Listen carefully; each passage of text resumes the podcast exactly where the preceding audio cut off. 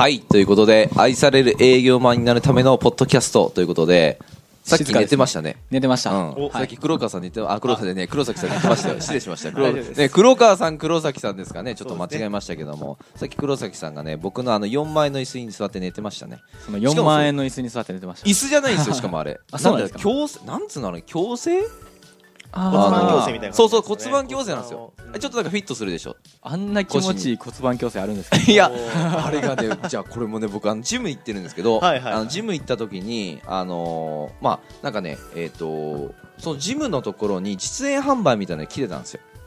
で、来ていて、で、あのーなんだろうなと思って、ちょっと座ってみますかって言われたんですよね。うん。で、あまあ、座ってみたら、まあ、同じく気持ちいいと思うじゃないですか。あ、これいいっすね、なんて言って。はい。で、えっ、と、ちょっと検査しますんで、うんうんうん。あの、こっちに座り直してくださいって言ってはい。座ったんですよ。したらね、なんか、腰が曲がってるみたいな。うんうんこのままだとやばいと。で今は若いから筋肉あるからいいかもしれないけど、このまま年取ってったら、もう歪んじゃって、もう歩けなくなるかもしれないって言われたんです最悪ね。ね。そう怖いじゃないですか、え。なんでだよと。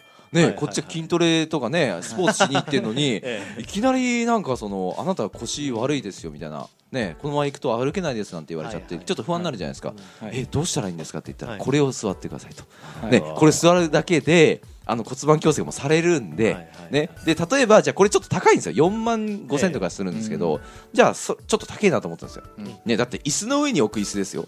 かなり言ったら。で椅子だけでその例えばなんか何万とかするものも、ね実際あるかもしれないけど、うん。あれはどっちかというと椅子の上に置く椅子なんで別になくてもいいんですよ。言っ、たら座布団みたいなそうそう座布団座布団。4万5千の座布団ですよ。であれをね例えばじゃあた確かに高いかもしれないけど、はいはい。あの整体行ったらえ例えばじゃあ1回6000円とかね、えうん。8000円とかかかるじゃないですか、はい。うん何回で元取れますかと。うんね。俺だったらもう10年は使えますよって言われたんですよ、うん。確かにそうだと。ね、はいはい。それこそなんか腰悪くなって歩けなくなった。ね、それだって嫌じゃないですか。それプラス、じゃあ問題を解消するのはこの商品ですって言ってバッと出されて、うん。でしかもこれはね例えば整体とかねはい。変えたとしたら、あのもっともっとお得になるんだよって言ったら、ええ。なんか買う材料がね揃っちゃったんですよね、ううん。どうしようかなでも高えな。うんうん買いますって言って最終的に買ったっていう。でその椅子に、まあ、黒あの黒崎さんが寝てたと。はい。ね、い うはい。あの長い前置きになりましたけども、はい。もう僕も実はね営業されるんですよ。はいはい。えー前あの前回そのねあの今内さんが2万円のねハンコ買ってましたけども、ええ。同じように僕もねやっぱ受けちゃうんですよね。ね。なんかあのゆ豊かなんでしょうね感情が。営業マンの方って、うん。なんかいろいろ話す言葉とか要は引き出しも多いじゃないですか、うんうん。経験も多いし引き出しも多いし、うん。あのだからこそなんかなんだろうな感情を乗せて伝えると思うんですよね、うん。そもそもお客さんに対して、はいだからその感情豊かな人間に対して営業をかけると多分ね買っちゃうんじゃないかなと思ってね、うん。いやそもそも難しいのって感情がこう平然としてる方ってなんか難しいと思うんですよ。そうですね。難しい淡々と話すそうそうそうそうそうはい。冷静とか。ねはい。そうそうええそうそう、だそういうのをねじゃあなんだろう切り崩すじゃないけど、ちょっと今日はその題材にしようかなとお。思うんで、はい。あのまあ、トップセールスマン3人がね今いますけどもそのもう平然なんですよ。例えばね、こうやって話しててうん。も、まあ、相手の目を見て「はい。はい。うん。はい」みたいな感じでこうただうなずくだけの人、うん。ね、それこそなんか楽しい表現とかもしないし、ううん。ーん、なんだろうな。ちょっと信頼関係ちょっと取りにくいような人、ううん。ん、が例えば目の前にいたとしたらじゃあどうやって切り崩すかというのをね、うん。うんちょっといろいろ聞いていきたいなと思うんですけども、はい。じゃあ寝てた黒崎さんから。はい。はい。まあ僕はまずあのまあそれこそ信頼関係の部分でうんうん。そのその人がまあうん何が好きなのかまあ何が好き、はい。お何をしている時がまあ一番テンション上がるのかっていうのを王道の部分でもね、はい。もうあの聞こうかなというふうに思いますね。ほうほうはいほうほう。ほう、どんな感じで？まあ、例えば、えー、とうん。僕だったら、うん。えーまあ、海外旅行が好きなんですけども、はいはいはい。はい。うんまあ、いくら平然な人でも、うんやっぱり普通の話しているよりも、うんまあ、好きなことうん。ものうんを話している時の方がテンションって上がるじゃないですか。はいはいはいはいはい。でまあそういったことをまあ話を掘り出して、はいはい。でまあ僕がそのことに関して知らなくても、まあ、うん。知っていても、うん。まあ興味を持って、うん。あのそうなんですねとか、まうん。あそういうふうにもう話を引き出していくんですよね。うん。そうするとあまああの淡々としている人でも、うんまあ、少しだけ、うんうん。はい、テンションが上がってくるかなっていうところで。テンションを上げてあげるってことですはね、いそうですね。好きなものでテンションをつると。はい。ほうほうほうほう。テンションつる。あはい。いうことですね、はい。いいですねいいですね。そうですね。それからやっていくっていうのがはい。重要ってことですね。さすがですね。はい。あー寝寝起きとはねはい。思えないようなね あーそうです回答でしたけども。じゃあ次近内さんどうですか？そうですね、まあ、テンション上げ、うん、そうですね、やっぱり自分のこの感情、まあ、まずは仲良くなるところですかね。はいはいはい、はい。ええ仲良くな親る密度が、うん。そういう相手がもしかしたらリラックスしてなくて、うんそうやってこうなんていうんですかオープンにできない、うん。こうちょっとクローズしてる感じなのかなっていうのもあるかもしれないんで、うん。僕は結構最初に営業の段階でやっぱ雑談だったりとか、はいはいはい。あのね。ヒアリングですよね、ん。まあ本当にまあ今の話ですけどもやっぱり何がうん興味あるとか、うんまああとは自分との共通点っていうものをまあ基本的には見つけるようにしてますね。はいはいはいはい。三つぐらい大体人間共通点があればうん。大体仲良くなれるんですよ、ね。あー。うんまあ、例えば同い年ここね近藤さんと同い年だったりとか、はい。生まれた地域がね、ええ。まあ一緒だったりとか、はまあ、もしかしたらやってきたスポーツがね、はい。例えば僕バスケットやってた、ええ。もし近藤さんがバスケットやってたら、まあ、そういうものとか、ね、そうなんですよね、うんうんうん。だから単純に相手が好きなものをうん聞いてそこに対しての知識が自分があんまりなくてうほ深掘りできなかったらうほうほう。あそうなんですねって言って終わっちゃうので、うんうんうんあの自分とこう共通している部分っていうのは結構はいはいはい。僕は探してそこに対して、はいまあ、一緒になんかこううん思い出話するでもいいし、はいはいはい、ええまあ、そのことについてですね、うんこうなんか会話する。うん。会話楽しんでいくっていうところがやっぱ引き出せるコツなのかなとは思ってますね。いいですねさすがですね、はい。さすがトップセールスマンですよ。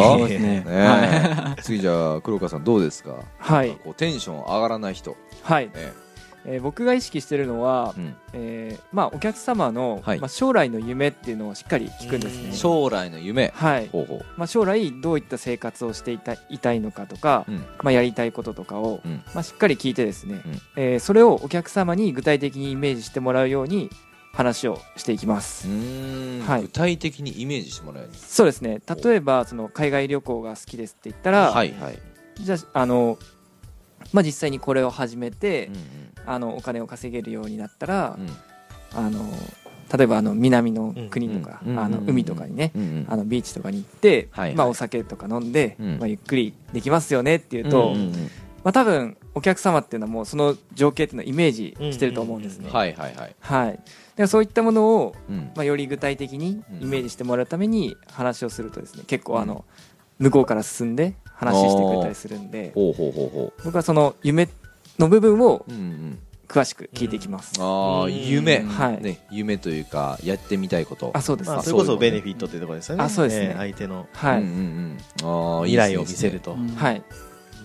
じゃあ皆さんそのテンション上げるためにはまあいろいろと駆使してね、はい。あのお客様のテンションをこうちょっと、うん。まあうん。それこそな平然としてる方はね、ううんん上げているっていうことですね、はい。ははい例えば僕だったらあのそのなじゃあ皆さんはその経験も豊富だし、あのーまあ、それこそ、えーやってきてる経験もねあー経歴も長くてまあいいと思うんですけどじゃあこれからの営業マンの人がはい。やっていくとしたらどうしようかなって今ちょっと考えたんですよ。お。ー。うん、それこそなんだろうなまだ営業経験浅いから、うんまあ、そさっき近内さんが言った、えっとまあ、引き出しの部分ですよね。うんそうですね。んそういうのもまあ少ないわけじゃないですか、はい。うんじゃあそんな人がですよ、うん。どうやってねあのーまあ、テンションを上げてあげるかとかって思うんですけど、僕はねまず背も背伸びしないことがね重要だと思うんですよ、うん。うん。だって私、ええ超知ってますよみたいな感じで知らないのにね、だから後々ボロが出るわけじゃないですか、それ絶対ダメなんで。知ったかぶりですね。そう知ったかぶり。知ったかぶり。絶対ダメ知ったかぶり、ね。あ分かってますよ。はいはいはいみたいなね、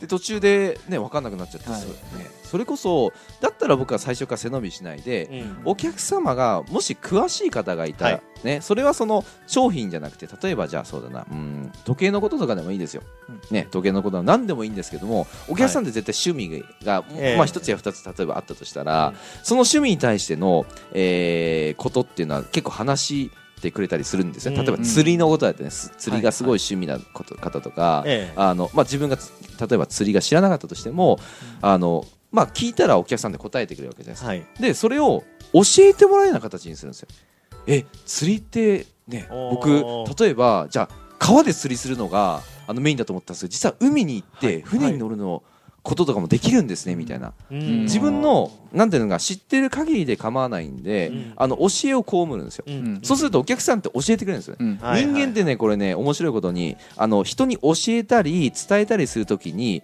あの優越感じゃないけどやっぱ出てくるんですよ、うん。そうするとあのテンションもやっぱ上がるんですって、うんで皆さんその営業とか教えてるじゃないですか、ええ。実際教えてる人なんで、やっぱ教えてる時って楽しかったりすると思うんですけど、お客様にもそれって出てくるんですよね。うん。だから例えばいやお前そんなこと知らないのかこうやってやるんだぞみたいな感じでお客さん教えてくれたらあありがとうございます勉強になりますっていうのが逆に可愛がられる法則なのかなと僕は思うんですよね、うん。だから僕結構そういうのであのやっぱ知らないことばっかだったんですよ。工業高校出てすぐ就職して、はいはい。それこそ社会人経験なんかない状態のまま、うん。あのーまあ、職人さんっていうね、えー、と大工さんとか、うん。電気屋さんとか水道屋さんとかガス屋さん、まあ、たくさんのね、あのーまあ、基礎屋さんとかねあの方職人さんの前に出た時に全然知らないんですよ。何も経験がないからうん。全く何もしない。でもそれをなんかうーん一応そのなんか会社でこっちは行ってるわけだからそのお願いしなきゃいけない、まあ、使わなきゃいけないわけですね。はい。いわゆる職人さんね、これあのこういう作業お願いしてくださいとかこういうふうにしてくださいっていうのもやっぱお願いしなきゃいけないんですよ、でもそれを自分が何も経験がないからあんま指示できないんですよね、うん。それよりかその職人さんなんかもう何十年もやってるんでベテランなんで、うん。こうやってやれば分かるだろうみたいな感じにやっぱなるんですけどそれを僕は、背伸びしないで聞いてきましたね、あいやもう本当に分からないことだらけだと、ーうん。うん、もう何でもいいからね。あのもうあの手取りや人にも教えてくださいって言って、それこそ最初にやったことは僕ね大工さんが、えっと僕あの、えっと 2, 2階建ての木造の建築物をよくやってたんですよ、うん。であの新築なんですけどね。うん。はいでその時に大工さんがそのあの、まあ、木を削ったりとか、まあ、切ったりとかね。あの何かその、えっと工事する時にあのどうしてもやっぱ汚れるわけですよ現場が。うん。現場,、まあ、現場って呼ぶんですけど現場が汚れちゃうんでそれを掃除してたんですよ大工さんの後ろについてもうそあのそれこそ右手にほうき左手にチートリでこうささささってこうやって、もう大工さんのねあのやってるところをもう後ろからついていってもう全部掃除したりして、うん。でそうするとあのちょこちょこ教えてくれたんですよね、はいはい。あお前これちょっと取ってくれよなんて。最初なんかはもう全然可愛がられないから、うん。あのな毛嫌いされてたんですけど、はい。そのうちにやっぱその共有する時間が多いから、い。ちょっとずつ教えてくれたんですね、うん最初言われたのがちょっとそのイニスさん取ってくれって言われたんですよ。えインニスさんってなんすか？みたいな。わかんないじゃないですか。全然わかんないですよね。わかんないですね。うん全然こなんかねあのね、はいはいはい。まあ、いわゆるその借款法なんですよね、うんうん。あのメーターじゃなくてミ,、ええ。ミリで伝えるんですよ。まずあの建築って。その、うん。えー、と例えばじゃあ30センチの物差し方としたらこれは300ミリっていうはい伝え方をするんですね、あのーセンチメートルで話しないんですよ、でそれよりもっとそれってあのメーターのあの法則なんですけどこっちは借款法って言って昔の言葉で、うん。えー、とそれこそ一寸とか聞いたことあります？一寸とか何弱とか、えー、と何件とかっていう、あのーまあ、昔のそのうん日本の古来のその長さの、えー、と単位を伝えるんですよ。ええ。でそれで一寸かける一寸二分かける一寸三分のことをあの陰日算っていう呼び方をするんですよ。うん。そういう木があるんですよね。あのねいわゆるこのぐらいの大きさ、はい。このぐらいって言っても分かんないか。えっとねうーんと36ミリだから 3, 3センチの4センチぐらい。簡単に言った、はいはい3センチ4センチの4メーターぐらいのねすごい長いはい。あの木の棒があるんですけど、おうん。ー。それがねあの天井の部分のうん。あの天井のねその板がをあの支えてる、えっと、はあ骨組みになるようなものなんですよ、でそのインニスさん取ってくれってやった時最初分かんなかったけど、はい。おそこら辺に転がってる木だよって言われてもすごいいっぱい転がってるんですよ。うん。分かんないっすってそういうのも可愛がられて、教えたらこれだよなんて言って、はい。だそういうのから来た感じですね。だ本当に最初はね何も分かんないから、はい。もう知ったかなんか絶対しない、うん。それこそ分かんないことはもう聞いて、うん。でもあのね途中からねあれなんですよ。あの大工さんもやっぱし自分の言うことを全部聞いてくれるから、うんうん。あのそれこそ自分のいいように伝えたりする時もあるんですね、うんだからそれはね難しい部分なんですよ。やっぱ会社側の僕人間なんで、うん大工さんのいいように作ってたら大工さんが楽したいようなうんそう職ができちゃうから、ええ。そうじゃないと。だからそこからね僕ねやっぱ建築士を取ろうかなと思って勉強して、うん。やっぱし自分の考えも入れつつ相手の考えも共有して仕事をしてたっていう、まあ、時代はありましたね、うん、だからまあちょっと話は長くなっちゃったんですけども、まああのー僕だったら教えを被るじゃないけど。教えてもらううん。そうそうそうそう、ね。そうそうそう。まずは、はい。えっと経験ね、うん。まだあのしてないまあ、これはね、経験豊富な方だったら別にいいんですけどあの経験してないその、まあ、これからの営業マンに対してはまずあの、まあ、教えを被るじゃないけどね。そうですね。そうそうそうそう。そこからお客お客さんに教えてもらうとうん。たくさんあるわけじゃないですか、うん。うん、なんかそういうものもね、あのやってていいかなと思います、ええ。別になんか営業マンが上に立とうとか全然しなくていいんで、はい。うんあの最初はお客さんが上に立ってるんだけど最終的には営業マンが上に立ってればいいんで、はい。かもしくは並行であればいいんで、はい。はい。はい、いう形でいおけばいいかな。客さんにやっぱり興味をもっと示してほしいですね。もっとというかまあ示していくのは大事ですよね、え間違いない。それがね少ない人はいますよね。えそうですね、うん。うんお客さんがね本当それこそ気づいてほしいことってサインとか全、うん。結構出してるんでね、はい、うん。うんもっとこれ聞いてくれよってことたくさんあるうんで、ん。そうそうそう。だからそういうのもねあの意識して伝えていってほしいななんていうふうにはい。思います。は、はい。いということで、えー長くなりましたが以上になります。ありがとうございます。ありがとうございます